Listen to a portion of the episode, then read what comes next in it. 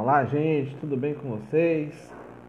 Sejam bem-vindos a mais um estudo do espaço geográfico com o professor Laércio Basílio. E hoje iremos estudar sobre geomorfologia. Então venham comigo.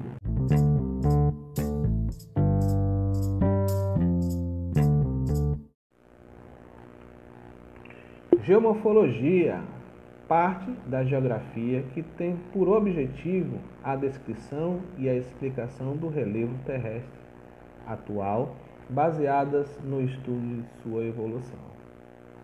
Também é considerado como uma ciência que estuda as formas de relevo. As principais formas de relevo existentes na Terra são as montanhas, os planaltos, as planícies e as depressões.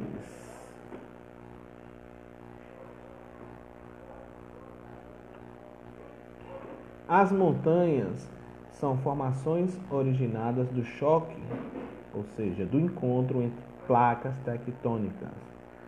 Quando ocorre um conjunto de montanhas, chamamos de cordilheiras.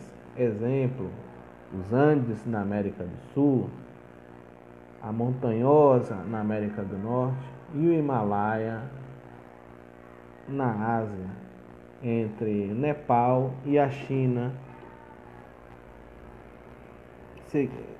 chegando a medir 8,8 mil metros de altitude, que é o Monte Everest, a montanha mais alta do mundo. Os planaltos são áreas de altitudes variadas, delimitadas em um dos seus lados por superfície rebaixada os planaltos são originários das erosões provocadas por água e o vento.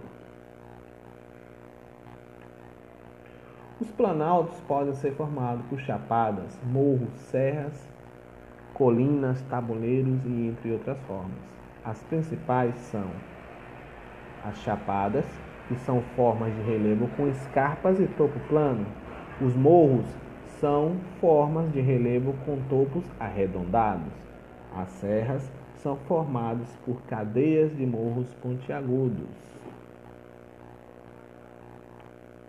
As planícies é uma área geográfica caracterizada por superfície relativ relativamente plana, pouca ou nenhuma variação de altitude. As depressões são formas de relevo com altitude mais baixas que as dos terrenos ao redor. Então, provocadas aí pelo intemperismo, pelos agentes do intemperismo, ou seja, ela física, químico. Então, as principais formas de relevo aí encontradas na Terra são as montanhas, os planaltos, as planícies e depressões. Por hoje é só. Um forte abraço!